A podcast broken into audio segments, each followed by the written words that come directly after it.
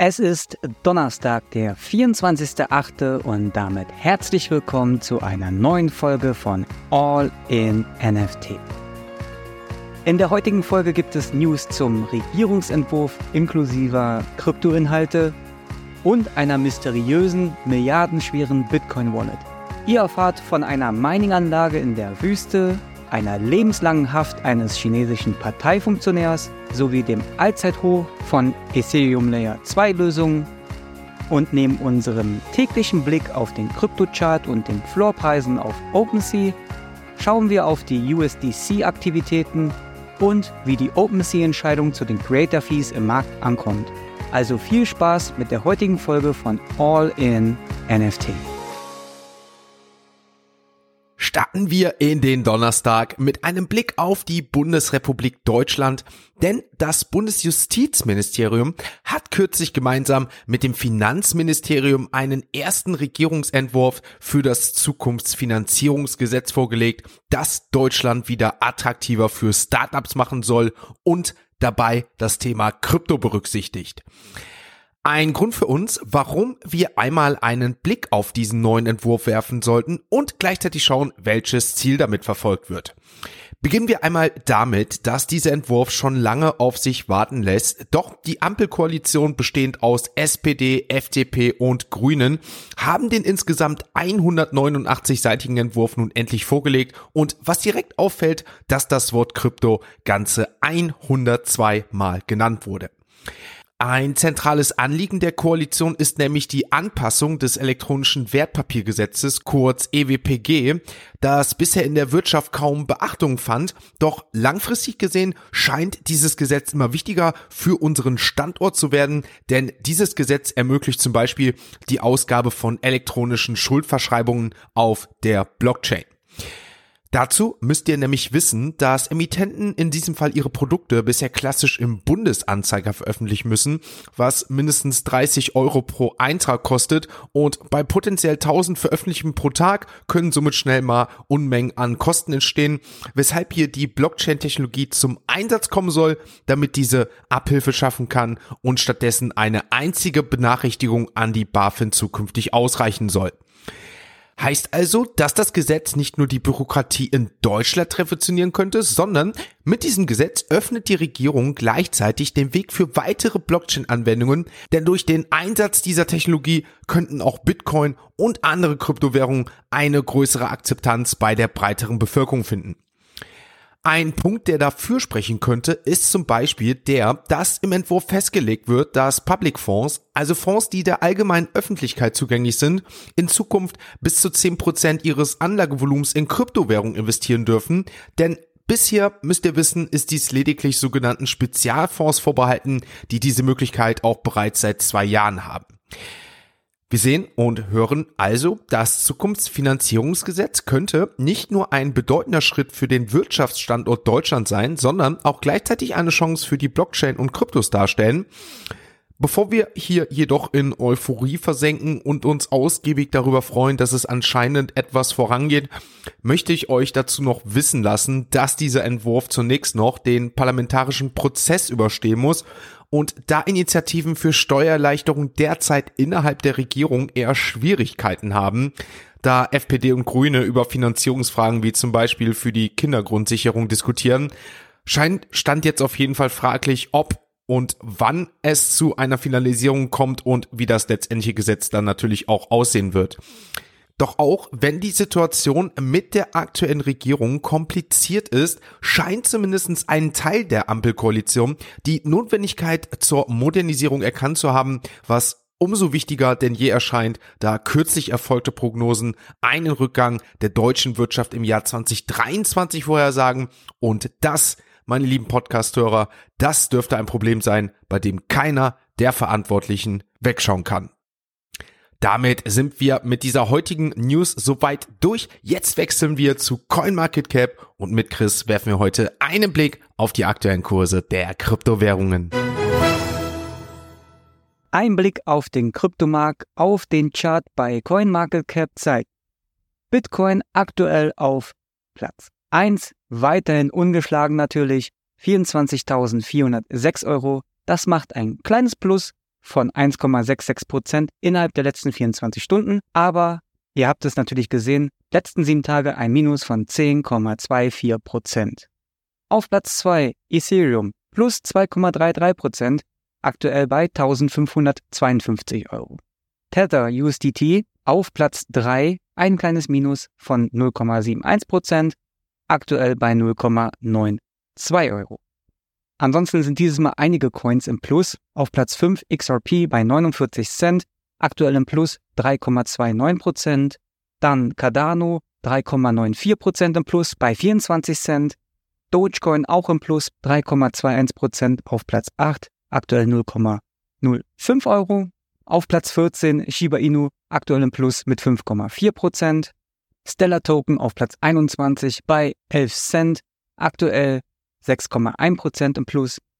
Auch wieder Lido DAO Token auf Platz 33 im Plus mit 6,13%. Und hinten schließen wir ab auf Platz 48 Axie Infinity im Plus mit 2,97%, Multiverse X mit 2,8% im Plus auf Platz 49 und auf Platz 50 Stacks Token 5,12%. Lasst euch aber nicht davon täuschen. Aktuell sind trotzdem auf die letzten sieben Tage gesehen die meisten Coins davon um die 5 bis 10% im Minus. Scheint hier nur ein kleiner Bounce zu sein. Wir sind weiterhin gespannt, beobachten die Lage. Ihr erfahrt natürlich hier, sollte sich was Gravierendes im Markt ändern. Das war unser Blick auf den Chart bei CoinMarketCap. Jetzt wechseln wir die Kategorie und kommen zu unseren heißgeliebten Web 3 Kurznews. Eine unbekannte Wallet hat in den letzten drei Monaten Bitcoin im Wert von mehr als drei Milliarden US-Dollar akkumuliert und ist damit zu einer der Adresse mit den drittgrößten BTC-Beständen überhaupt geworden.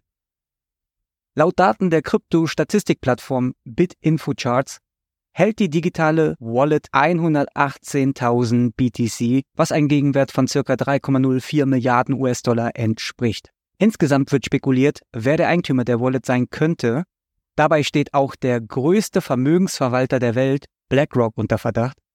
Die ersten großen Zuflüsse an die Wallet fanden Mitte Mai statt. Einen Monat später reichte BlackRock einen Antrag für einen Bitcoin Spot ETF ein. Diese Theorie ist von BlackRock selbst bisher noch nicht bestätigt worden, BlackRock hat sich zu diesen Spekulationen natürlich noch nicht geäußert. Im Oman entsteht mitten in der Wüste eine gigantische Mining-Anlage für Bitcoin mit 17.000 Maschinen. Die Kosten belaufen sich auf 350 Millionen US-Dollar. Bereits im November 2022 wurde ein ähnliches Projekt für 390 Millionen US-Dollar angekündigt. Insgesamt investiert das Land also fast eine Milliarde US-Dollar in Bitcoin-Mining, um die Wirtschaft anzukurbeln und Arbeitsplätze zu schaffen. Die Anlage wird auch als Datencenter genutzt. Zudem entstehen in den Vereinigten Arabischen Emiraten zwei weitere große BTC-Mining-Anlagen für insgesamt 400 Millionen US-Dollar. Der ehemalige Direktor des Pekinger Büros der Volksregierung der Provinz Jiangxi, Ji Chao, wurde von der chinesischen Justiz am 22. August zu lebenslanger Haft verurteilt. Ihm wurden Korruption und Machtmissbrauch vorgeworfen. Der ehemalige Parteifunktionär soll Bestechungsgelder in Höhe von 17,1 Millionen US-Dollar angenommen haben, um Crypto-Mining in seinem Verantwortungsbereich zu ermöglichen. Obwohl China im September 2021 ein landesweites Crypto-Mining-Verbot erlassen hat, stellt es immer noch über 20 Prozent der weltweiten Bitcoin-Hashrate dar, wie die Daten der University of Cambridge zeigen. Das Gericht entzog Xiao auch seine politischen Rechte und beschlagnahmte sein persönliches Eigentum. Xiao hatte sich im Dezember 2022 dafür schuldig bekannt. Die Layer 2 Lösungen auf Ethereum verzeichnen eine hohe Aktivität. Am 21. August wurden durchschnittlich 54 Transaktionen pro Sekunde, also die TPS, abgewickelt. Laut L2Beat, einer DeFi-Analyseplattform, steigern Skalierungslösungen wie ZK-Sync, Base und Co. den Transaktionsdurchsatz auf Ethereum um das 5,1-fache. Insbesondere die Layer-2-Lösung Base, entwickelt von Coinbase, erreicht mit 15,88 TPS sogar eine höhere Transaktionsrate als das Ethereum Hauptnetzwerk, das an diesem Tag 11,7 TPS erreichte. Coinbase intensiviert seine Investition in Circle, den Herausgeber des zweitgrößten Stablecoins USDC. Dies wurde in einem Blogbeitrag der Kryptobörse am 21. August bekannt gegeben. Die genaue Investitionssumme wurde jedoch nicht bekannt gegeben. Zusätzlich werden die Unternehmen das Central Consortium auflösen. Diese Organisation war für die Verwaltung des USDC zuständig. Aufgrund der wachsenden regulatorischen Klarheit für Stablecoins in den USA sei das Konsortium in dieser Form nicht mehr erforderlich. Circle wird die volle Kontrolle über die Ausgaben und Governance des USDC übernehmen. Des Weiteren ist geplant, den Stablecoin zwischen September und Oktober auf sechs neue Blockchains einzuführen. Die Einnahmen aus den Zinserträgen des Stablecoins sollen gemäß der Ankündigung zwischen den Unternehmen aufgeteilt werden. Das waren unsere Web3 Kurznews. Wechseln wir die Kategorie und kommen zu unserer heutigen NFT News. In der heutigen NFT-News setzen wir uns mit einer der Plattformen auseinander, die für euch wahrscheinlich am bekanntesten ist. Richtig, es ist natürlich OpenSea. Auch wenn die Plattform in der Szene oft spöttisch BrokenSea genannt wird, scheinen wir nicht um sie herumzukommen. Vor allem für NFT-Beginner ist OpenSea einer der ersten Berührungspunkte, da die Usability gut für unerfahrene NFTler zu sein scheint. Kürzlich hat OpenSea jedoch seine Lizenzgebührenpolitik radikal überdacht, was in dem Space allgemein für sehr viel Gesprächsstoff gesorgt hat. Der Kern der Kontroverse? OpenSea geht von obligatorischen zu optionalen Creator Fees über. In der Praxis bedeutet dies, dass beim Verkauf eines NFTs der Käufer selbst entscheidet, ob er dem ursprünglichen Künstler Fees zahlen möchte oder nicht. OpenSea begründet diesen Schritt mit den Werten von Wahlfreiheit und Eigentum, die in der dezentralen Kunstwelt zentral sind. Aber nicht jeder sieht das so. Der Milliardär Mark Cuban, nicht nur ein NFT-Enthusiast, sondern auch ein Investor in der Plattform, hat sich kritisch zu dieser Änderung geäußert. Cuban warnt vor den potenziellen negativen Auswirkungen dieser Entscheidung und betont, dass Lizenzgebühren ein essentielles Instrument sind, um sicherzustellen, dass Künstler auch weiterhin für ihre Kreativität entlohnt werden. Besonders wenn ihre Kunstwerke den Besitzer wechseln und auf Sekundärmärkten gehandelt werden. Als Lösungsvorschlag hat Cuban ein interessantes Modell im Ärmel, kostenlose NFT-Transaktionen, die Lizenzgebühren beinhalten, wobei OpenSea einen Prozentsatz dieser Gebühren als seine eigene Gebühr behält. Damit könnten Künstler weiterhin von den Lizenzgebühren profitieren und OpenSea hätte dennoch einen monetären Anreiz. Aber Cuban ist nicht der einzige mit einer klaren Haltung in dieser Debatte. Emily Kitts, Sprecherin von Yuga Labs, hat klargestellt, dass das Unternehmen den Handel mit seinen Sammlungen auf OpenSea zurückziehen könnte, wenn die Plattform die Lizenzgebühren abschafft. Für Yuga steht vor allem der Schutz und die angemessene Vergütung der Künstler im Fokus. Ein Statement, das zeigt, wie zentral diese Gebühren im NFT-Ökosystem sind. Die NFT-Branche ist jung, dynamisch und befindet sich natürlich in ständiger Evolution. Die OpenSea-Kontroverse verdeutlicht die wachsenden Herausforderungen, mit denen sich dieser Markt konfrontiert sieht. Wie kann man die Interessen der Künstler schützen und gleichzeitig innovative Geschäftsmodelle etablieren? Habt ihr dazu eine Idee? Lasst es uns doch gerne gemeinsam auf unserem Discord diskutieren. In der Vergangenheit waren Royalties wie immer ein heißes Thema, welches wir irgendwie nie auserzählt haben.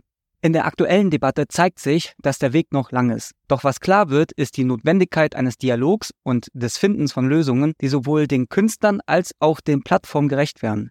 Die NFT-Welt ist in Bewegung und die kommenden Monate könnten entscheidend für die Zukunft dieses spannenden digitalen Marktes sein. Aber andersrum zeigt es auch wieder, wie jung der Markt noch ist wir sind noch immer am Anfang, während andere schon nach dem Ende schreien und das vermeintliche sinkende Schiff bereits verlassen haben. Wer hier noch tiefer in die Thematik zu OpenSea eintauchen möchte, kann gerne Sebastians Ex-Account abchecken, ehemals Twitter. Dort hat er gestern einen Beitrag verfasst, lasst gerne ein Like da oder retweetet ihn gerne. Das war's auch schon mit unserer NFT News. Wechseln wir noch einmal die Kategorie, gehen auf OpenSea und schauen uns die Top 100 der NFTs an. Ein Blick auf OpenSea zeigt auf Platz 1 Board Ape Yacht Club. Aktueller Floorpreis hier 24,7 ETH. Auf Platz 2 dann schon Degots. Aktueller Floorpreis hier 3,7 ETH. Auf Platz 3 Mutant Ape Yacht Club 4,51 ETH. Und auf Platz 4 Azuki mit 3,78 ETH. The Captains auf Platz 5 3,49 ETH. Auf Platz 6 Pachi Penguins 3,60 Is. Hier würde mich persönlich auch mal interessieren, was ist für euch gerade aktuell am interessantesten dieser Top 6 NFT-Projekte, weil, abgesehen von den Board Apes, die ungefähr in dem gleichen Rahmen liegen. Also, wo würdet ihr zuschlagen, wenn ihr mal, ich sag mal, vier Is übrig hättet? The Gods, Azuki, Captains oder Apache Penguins? Bei X, also Twitter, machen wir jeden Morgen einen Post zu dieser Podcast-Folge. Pack doch gerne mal dein Lieblingsprojekt, in welches du investieren würdest, unter diesen Beitrag und schau mal, was die anderen so sehen. Also, ich habe mein Favorite und wenn wir ein paar Projekte gesammelt haben, werde ich auch mal mein Favorite runterpacken. Ich denke, der ein oder andere wird sich schon denken, was es sein könnte, aber auch überrascht sein. Machen wir weiter. CryptoPunks auf Platz 7, Milady Maker mit 4,47 ETH auf Platz 8, OpenPen Edition auf Platz 9 mit 0,51 ETH und Noons auf Platz 10 bei 32,82 ETH. Gehen wir ein bisschen weiter. Nakamigos auf Platz 23 mit 0,32 ETH auf Platz 24 dann schon die Utes mit 0,79 ETH und auf Platz 26 Heavy Metal 0,51 ETH. Die Rack League Majestics 0,09 ETH aktuell liegen auf Platz 40 und The Sandbox auf Platz 41 bei 0,34 ETH. Ein Klassiker, die CryptoKitties auf Platz 50 unter 0,01 ETH, die Amphers auf Platz 52 0,40 ETH und auf Platz 54 V-Friends mit 1,82 ETH, auf Platz 55 der 10KTF Stockroom bei 0,03 ETH, Cyberkongs auf 66, hier 6,9 ETH, obligatorisch auf Platz 77, Mochaverse 0,58 ETH und bisschen tiefer CoolCats NFTs bei 0,61 ETH. Die Top 100 werden abgerundet von Platz 98 Velocity Series, Velocity Pass 0,84 ETH, 99 die Mooncats 0,23 ETH und Platz 100 die Super Creators Origins bei 0,83 ETH. Das war's auch schon wieder mit dieser Donnerstagsfolge. Ich hoffe, ihr hattet einen guten Start mit diesem Podcast in den Tag. Ich hoffe natürlich, dass ihr bisher eine erfolgreiche NFT Web 3 Woche hattet. Wenn nicht, schaut doch gerne auf unseren Discord vorbei. Hier könnt ihr euch inspirieren lassen. Hier könnt ihr schauen, wo geht was und wie geht etwas wie schnell oder wie geht überhaupt etwas. In Zeiten der bärischen Marktphase müssen wir natürlich alle zusammenhalten. Lasst uns natürlich gemeinsam durch diesen schweren Bärenmarkt gehen und dann auch, wenn es wieder einen möglichen Bullenmarkt gibt, gemeinsam richtig durchstarten. Aber bis dahin freuen wir uns natürlich, wenn du auch morgen wieder einschaltest und es heißt All in NFT. Ein abschließender Hinweis, die im Podcast besprochenen Themen stellen keine spezifischen Kauf- oder Anlageempfehlungen dar. Der Moderator haftet nicht für etwaige Verluste, die aufgrund der Umsetzung der Gedanken oder Ideen entstehen.